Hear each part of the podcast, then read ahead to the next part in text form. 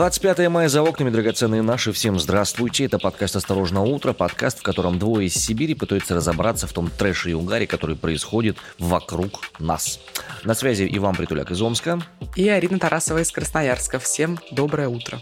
За прошедшие сутки произошло очень много важных и разных интересных событий. Сегодня вы узнаете о том, легко ли работать волонтером в Российской Федерации с украинскими беженцами. Э, узнаете, что в Венгрии произошло в связи с э, спецоперацией. И несколько важных новостей по поводу статей о фейках, которые расследуются прямо сейчас. Ну и если вы захотели по баллонской системе немножко поучиться в Российской Федерации, с этим могут быть сложности. Но обо всем по порядку. В общем, история какая? По данным телеграм-канала «Верстка», волонтеры, которые помогают беженцам в Твери, вынуждены прекратить работу из-за давления следователей. Что за история происходит? Значит, есть независимая группа волонтеров, которая находится в Твери и помогает украинским беженцам в Твери. И столкнулась она с неким давлением. Об этом в «Верстке» сообщила Вероника Тимакина, одна из волонтеров, собственно. В чем история? 23 мая в один из пунктов временного размещения беженцев, куда волонтеры привозили гуманитарную помощь, пришли сотрудники регионального следственного комитета. По словам Тимакина, Тимакиной, они спрашивали у беженцев из Мариуполя, не занималась ли вышеупомянутая Тимакина агитационной деятельностью, не снимала ли она их и не предлагала ли она им вступить в какую-либо партию. На что, в свою очередь, Тимакина заверял, что нет, никаких таких вещей я не делала и вообще никакого отношения к этому не имею. А как можно вступить в партию, если ты не гражданин страны? Ну, ты слишком многого требуешь, на самом деле. Здесь же важен факт... Я слишком много вопросов задаю. Да, здесь же важен факт не того, что ребята из Мариуполя вступили, не вступили, а агитировали их или не агитировали, потому что как бы в этом ключевой вопрос. Вот что необходимо для определения формы вины. Далее. Им пришлось, ребятам, волонтерам, свернуть свою волонтерскую деятельность. Они привозили последнюю партию гумпомощи и перестали это делать. За полтора месяца работы в Твери, по словам Тимакиной, их группе удалось собрать около полумиллиона рублей и помочь почти 150 беженцам из Мариуполя. На эти деньги закупали еду, одежду, телефоны, предметы первой необходимости. 12 мая в доме Тимякиной прошел обыск. Ей сообщили, что она проходила свидетельницей в уголовном деле о распространении фейков про российскую армию. У свидетельницы проходил обыск, да? Ну, отмечу, что это довольно частая практика. Сначала давать человеку процессуального свидетеля, потом в отношении него производить некие процессуальные действия, оперативно-розыскную работу, и уже после этого статус плавно меняется в подозреваемого, и уже дальше там как пойдет идет. Дело было возбуждено из-за пацифистских высказываний в тверском телеграм-канале «Закрой за мной дверь», на который девушка была подписана. Причем сама она отрицает, что она имеет отношение к администрации этого канала и что она вообще там что-либо писала в принципе. Судя по всему, такой интерес э, к девушке связан с тем, что 24 февраля она выходила на пацифистский пикет – когда вся эта история началась со спецоперации. К ней тогда подошли сотрудники полиции и переписали данные. Вот, собственно, это не первый случай, когда у независимых волонтеров возникают проблемы подобного характера. В конце апреля из-за давления силовиков прекратила работу волонтерская организация в Пензе. Пенсионерка Ирина Гурская, которая помогала беженцам из Украины, после беседы с полицейскими перестала выходить на связь. Вот такие дела. То есть помогать беженцам можно только специально определенным образом, если ты благонадежен. Предполагаю я. Ну, возможно, стоит помогать или можно помогать только при условии, если ты не выходишь на улицу без повода, скажем так, или по поводам, которые не очень нравятся российской власти. Да, то есть, если помогать, то только заранее определенными регламентированными форматами, желательно в группе лиц, желательно в зарегистрированной организации, не являющейся иноагентом и прочее, прочее, прочее. К чему вот эти вот все добровольные телодвижения? Ну, их вообще к черту. Гораздо проще будет, когда все будут в одном большом движении, все будет четко, организовано, синхронизировано, единым потоком. Как вы понимаете, табличка сарказм, да. События в Украине накладывают отпечаток особенно на европейские страны. Так, Венгрия ввела чрезвычайное положение из-за происходящего в Украине. Премьер-министр Венгрии Виктор Орбан заявил в видеообращении в Фейсбуке, в соцсети, принадлежащей корпорации Мета, которая в России признана экстремистской, что он вводит в стране чрезвычайное положение из-за всего происходящего в Украине. Орбан в начале апреля начал свой четвертый срок и заявил, что его решение даст правительству пространство для реагирования на новые угрозы, в том числе связанные с происходящим в Украине. Его цитата. «Мы видим, что конфликт и санкции Брюсселя привели к огромным экономическим потрясениям и резкому росту цен. Мир находится на грани экономического кризиса. Правительство, пользуясь своим правом в соответствии с Конституцией, с полуночи объявляет чрезвычайное положение, заявил Орбан. Как мы уже рассказывали ранее, Еврокомиссия выступила за запрет на ввоз э, сырой нефти из России в Евросоюз через полгода и на ввоз нефтепродуктов в следующем году. Венгрия выступила против этого, поэтому ей могут разрешить закупать нефть у России до 2024 года.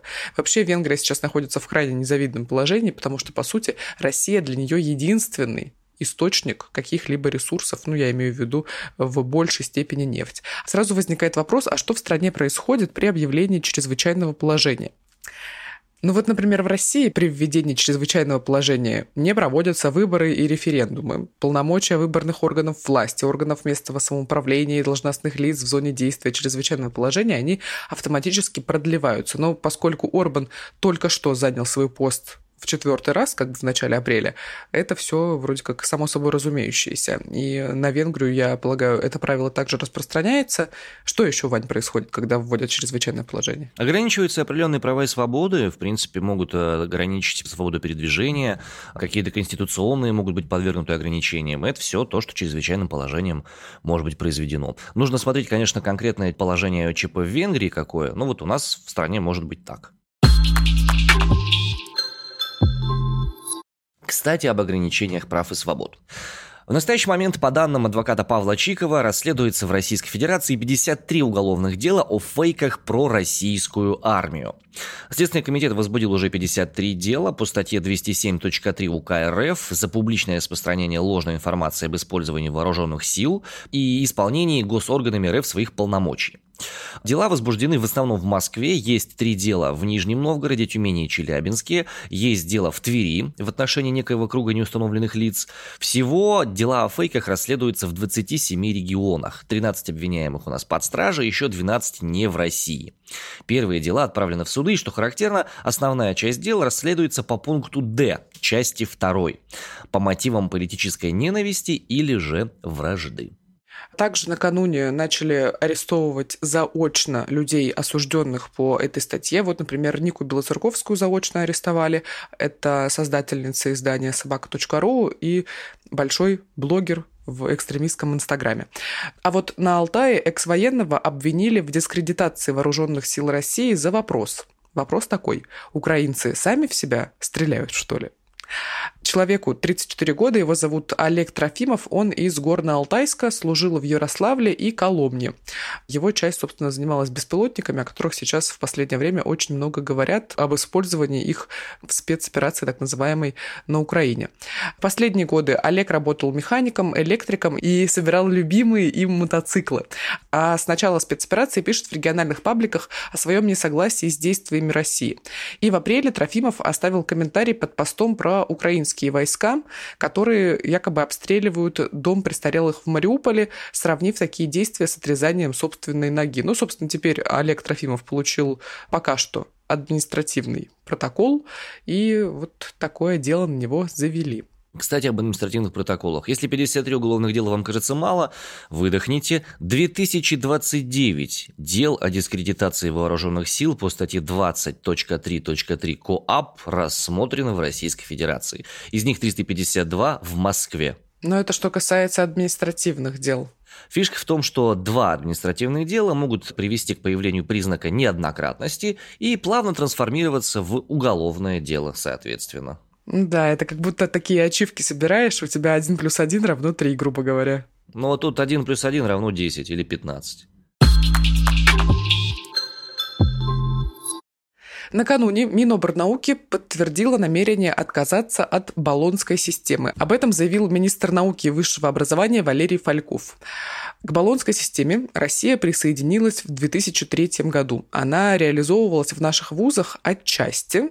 Основное влияние баллонской системы на российскую систему образования – это двухуровневая система образования, непосредственно бакалавриат 4 года и двухлетняя магистратура.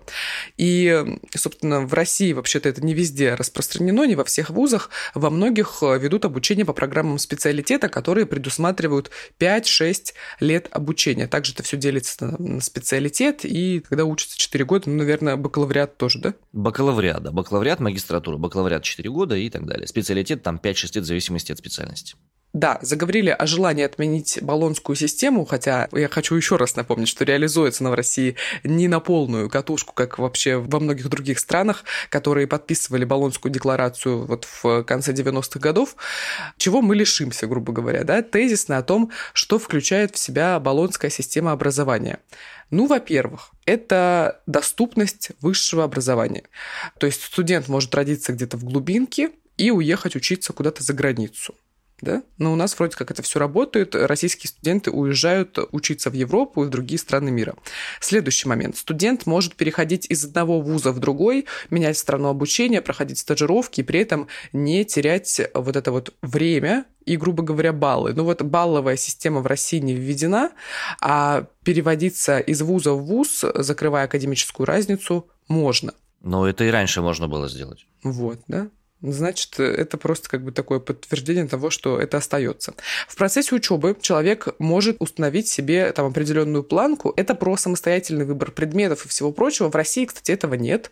Ты не можешь составлять себе учебный план. В большинстве вузов, насколько я знаю, в частных отдельных вузах можно это делать, там на определенных факультетах и так далее, но в большинстве все-таки нет, в разных там федеральных университетах такая система не работает. Ну и, конечно же, это процедура обмена, когда студенты ездят э, в другие вузы по обмену и учатся там полгода или год, или, не знаю, половину бакалавриата. Ну, с этим по-моему, уже понятно, что российские вузы попрощались и без отмены баллонской системы образования. Очевидно, что да. Вопрос, конечно, хороший в глобальном смысле, насколько баллонская система легла на территорию Российской Федерации. Я, получается, был в наборе, который буквально вот был переходным набором от обычного к баллонской системе. С нами параллельно учились на юридическом факультете бакалавры, и мы к ним относились все очень снисходительно. Нам их было жалко. Почему? Ну, потому что программа для них была более, скажем, расслабленная, и они, отучившись 4 года, получали квалификацию бакалавр, юриспруденции, а мы, отучившись 5 лет всего на год больше, получали специалист-юрист квалификацию, что, на наш взгляд, выглядело у потенциального работодателя гораздо более привлекательно, хотя это было там 10-12 лет назад, плюс-минус, 15 ну, даже, скажем так. Ну да, короче, из всей баллонской системы, по сути, на российскую систему образования больше всего вот легла вот эта штука с разделением на бакалавриат и магистратуру, угу. хотя не все идут в магистратуру. Я, например, закончила только бакалавриат, пока что желание идти в российский вуз на магистратуру не испытываю. Я думаю, что и не пойду, если баллонскую систему образования отменят, хотя вот опять-таки она реализуется в России не на полную. Ну и заговорили в Миноборнауке о том, что хотят разрабатывать собственную российскую систему образования, но мне кажется, это просто будет откат в СССР обратно. Собственную систему образования, господи, вы с этой справьтесь хотя бы, которая была нормальная. Ой, отдельная история про систему образования, конечно, причем как начальная, средняя, так и, конечно, высшая. Меня больше всего в этой со всей штуки напрягает то, что с каким удовольствием рвутся научные связи между вузами и насколько сильно это может повлиять на общее развитие науки, как гуманитарной, так и технической в нашей стране. Но это, скажем так, мои индивидуальные страхи, и они большого отношения не имеют. Единственное, что я могу сказать, то что информационная изоляция и усложнение процессов обмена информацией ведет к стагнации в любой сфере исследования, какой бы она ни была. Накануне в Госдуме приняли в первом чтении законопроект о зеркальном ответе на дискриминацию российских СМИ. Вот что там сказали.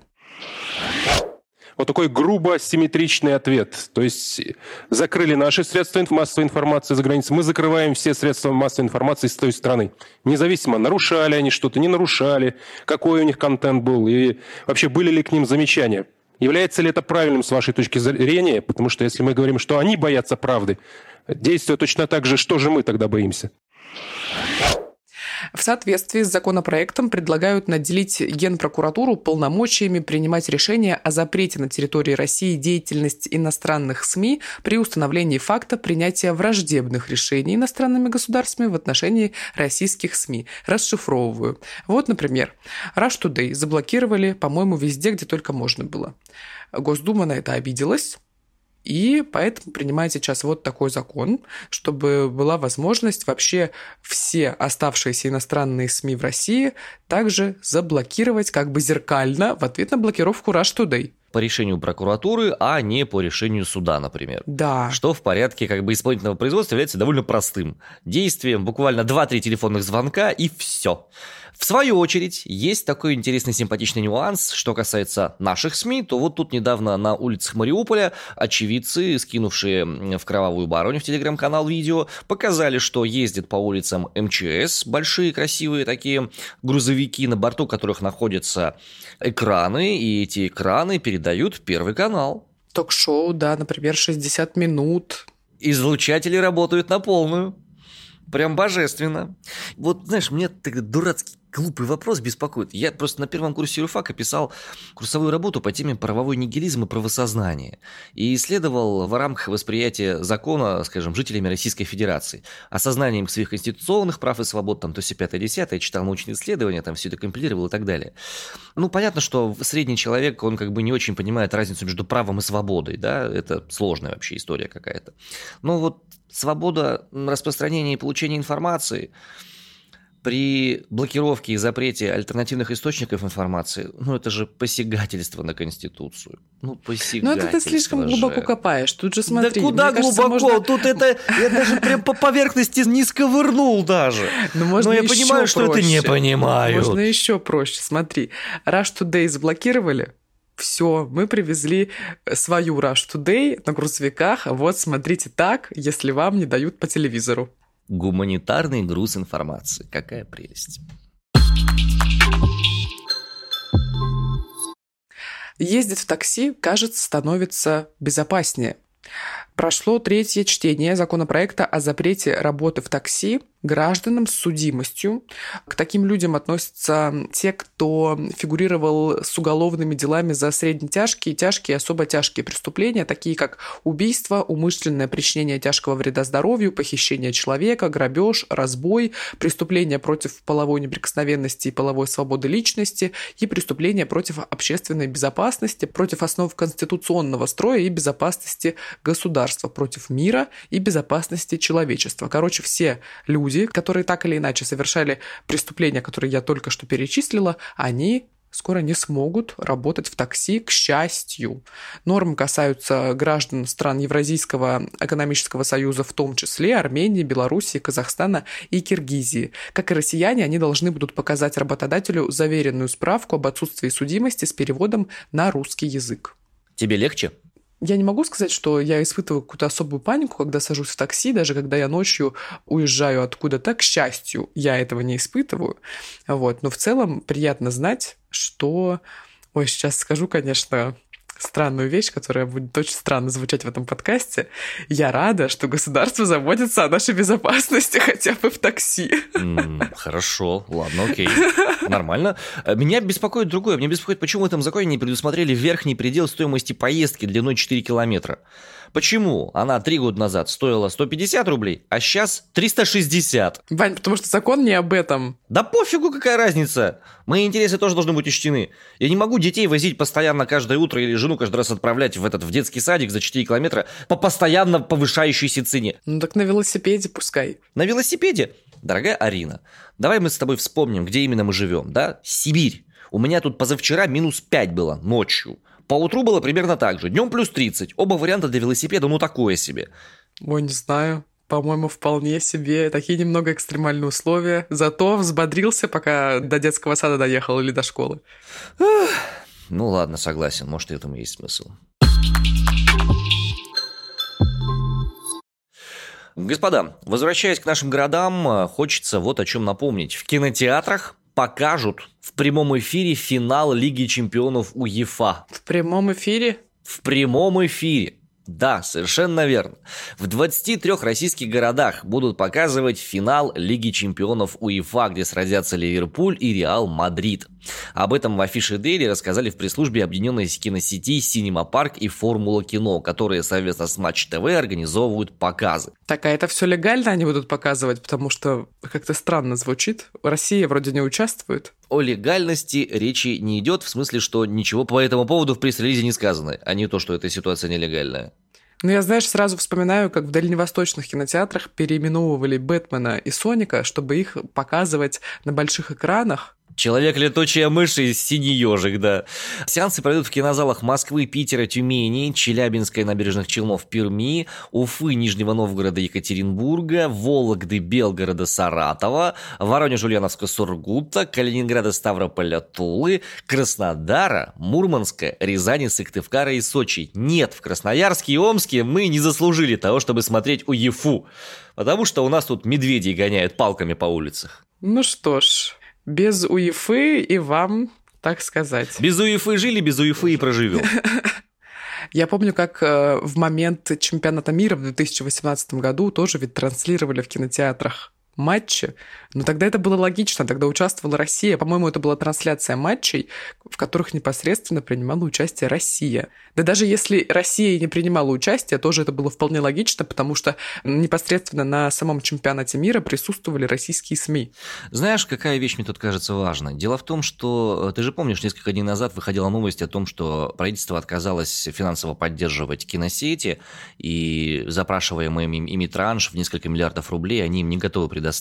Я помню, как э, несколько, не знаю, дней или недель назад выходила новость о том, что Мишустин выделил какую-то сумасшедшую сумму денег в поддержку кинотеатров. Нет, этого не произойдет.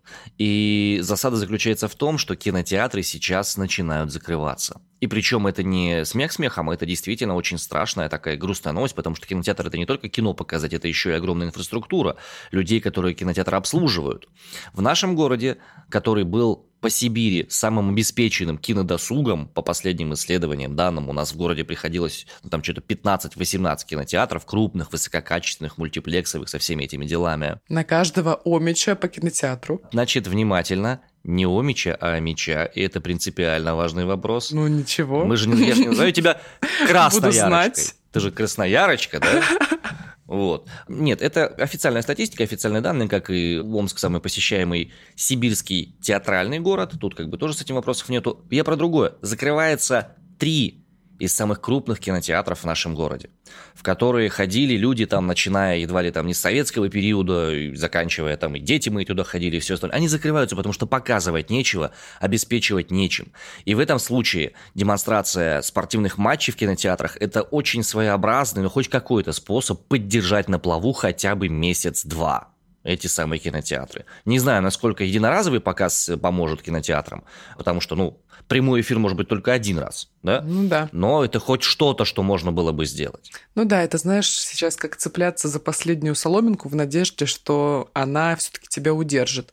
Ну, надеюсь, что, например, наш Красноярский дом кино он не закроется, потому что место это абсолютно удивительное, атмосферное, замечательное, куда хочется приходить и смотреть кино, не заедая его чипсами.